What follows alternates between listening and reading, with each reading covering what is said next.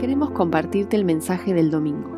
Que nada te distraiga. Reflexionemos juntos en la palabra de Dios.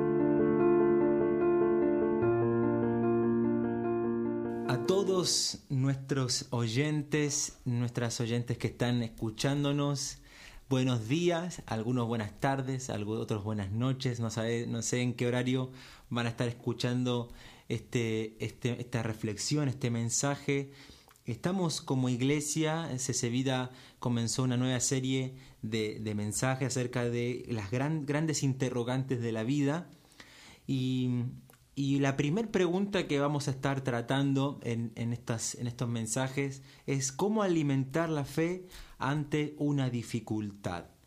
Y inmediatamente cuando pensé en esto de cómo eh, alimentar, cómo aumentar la fe ante una dificultad, pensaba en este pasaje eh, quizás conocido en cuanto a, este hombre eh, que está eh, con Jesús, que dice eh, en Marcos 9, capítulo, cap- Marcos 9, eh, versículo 23, dice, este hombre, este padre le dice a Jesús, sí creo, ayúdame en mi poca fe. Y, pensaba en esto, ¿qué, ¿qué, es lo que sucede con este hombre? Y uno va al principio de este relato, en, en el Marcos 9, eh, hay, una, hay una dificultad que este, este papá está, está padeciendo, y es que su hijo eh, está poseído por un espíritu. Y hay una serie de, de situaciones que le toca vivir eh, frente a esto. Pero también vemos que los discípulos no pueden expulsar a este, a este espíritu, a este hombre, a este joven, no lo pueden expulsar. Y uno va a capítulos anteriores en Marcos, vemos ahí en Marcos 6, que, Jesús les dio a los discípulos autoridad.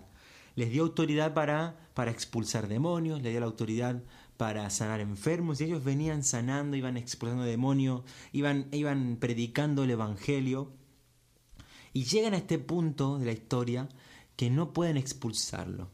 Y, y la primer eh, reflexión que podemos eh, responder o sacar de cómo alimentar la fe ante una dificultad es reconocer que la fe es un proceso.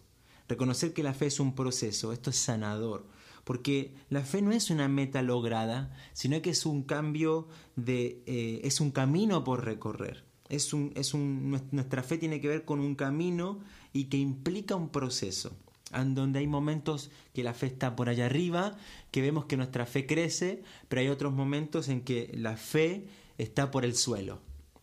Hay más dudas, hay más cuestionamientos que fe. No sabemos entonces qué, qué situaciones vamos a tener que enfrentar o qué dificultades vamos a enfrentar, pero sí vamos a, debemos reconocer que nuestra fe va a ser probada.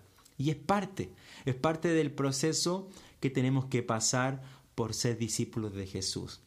Y la otra dificultad que veíamos este, este padre, vemos que acá el, el, el, Marcos nos relata y nos dice que, que, este hijo, que era su único hijo, le dice que le quita el habla, se apodera de él, lo derriba, echa espumarrajos, cruje los dientes, se queda rígido y hay, hay cosas que, que este hombre está padeciendo. Es una dificultad grande que está viviendo y lo padece. Jesús le pregunta, ¿hace cuánto que padece esto? Y este hombre dice desde que era niño. Muchas veces lo ha echado al fuego y al agua para matarlo. Entonces vemos que la situación, esta, esta dificultad es, compleja. Pero aquí este hombre, en, en medio de esta dificultad, le dice a Jesús que, que por favor, dice, si puedes hacer algo, ten compasión de nosotros y ayúdanos. Y Jesús le dice, ¿cómo que sí puedo? Para el que cree, todo es posible. Inmediatamente el padre exclamó, sí creo, ayúdame en mi poca fe. Y inmediatamente ahí Jesús lo sana, lo libera a este, este joven.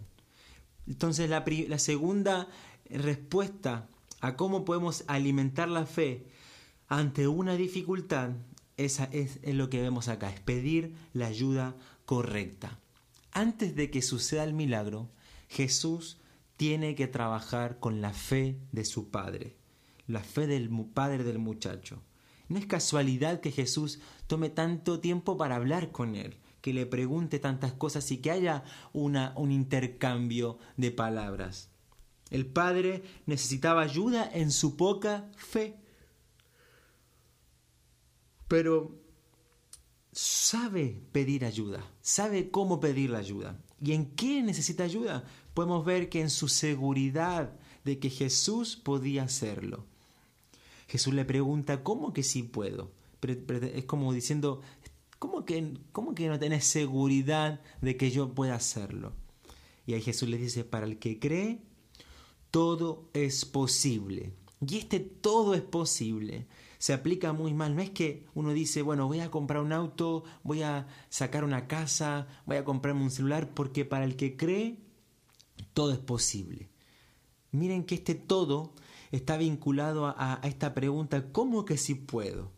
No tiene que ver con que ya es suficiente creer y Jesús va a hacer todo lo que nosotros creemos que, que va a suceder y Él lo va a hacer. No. O sea, este todo es posible, tiene que ver con pedir ayuda a Jesús para confiar en todo lo que Él promete hacer.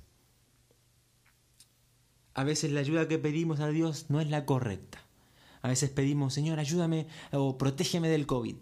Pero quizás la, ayuda tiene que ser, Señor, por favor, aumenta mi fe o afirma mi fe en este momento difícil que estoy viviendo. Quizás lo correcto sea pedirle a Jesús que me ayude a confiar, a tener fe en los planes que Él tiene y no pedirle que me ayude a cumplir mis planes. ¿Se dan cuenta, querido oyente, cómo cambia este sentido? Todo es posible para el que cree en lo que Jesús promete que va a hacer, no en lo que yo quiero que Él haga. Entonces, ¿cómo puedo alimentar mi fe? Querido oyente, querido oyente que está escuchando, ¿cómo podemos alimentar nuestra fe ante una dificultad? En primer lugar, reconocer que la fe es un proceso. En segundo lugar, pedir la ayuda correcta. Y Jesús en el verso 29 del capítulo 9 de Marcos dice, cuando los discípulos le preguntan, ¿por qué nosotros no pudimos expulsarlo? Y Jesús les dice, esta clase de demonios solo puede ser expulsada a fuerza de oración. Anteriormente a este suceso, Jesús estaba en el monte y estaba orando con su Padre. Y mientras él oraba, él se transfigura, su cuerpo se comenzó a resplandecer. Entonces acá no es casualidad de que Jesús responda a los discípulos que solamente el poder de la oración es el que puede expulsar este demonio, enfrentar esta dificultad. No les está diciendo que es una oración mágica sino que es pasar tiempo con Dios. En otras palabras, no se trata de que tengo que orar cuando viene la dificultad y listo. Se trata de orar, de pasar tiempo con Dios para que cuando vengan las dificultades las podamos enfrentar y mantener nuestra fe en Jesús, en Él. La oración es la fuerza que me hace dependiente de Dios ante la dificultad. ¿Cómo vamos a alimentar nuestra fe? en este tiempo difícil, reconozcamos que la fe es un proceso. Pidamos la ayuda a Dios, pero de manera correcta, de manera sabia. Y en tercer lugar, podamos, que podamos pasar tiempo con Dios en oración. Que el Señor les bendiga. Querido oyente, que puedan pasar un buen día y que el Señor nos ayude a mantener nuestra fe en alto, nuestra fe en Jesús. Esperamos que haya sido de bendición para tu vida y te animamos a compartirlo con alguien más. Recuerda, la iglesia sos vos.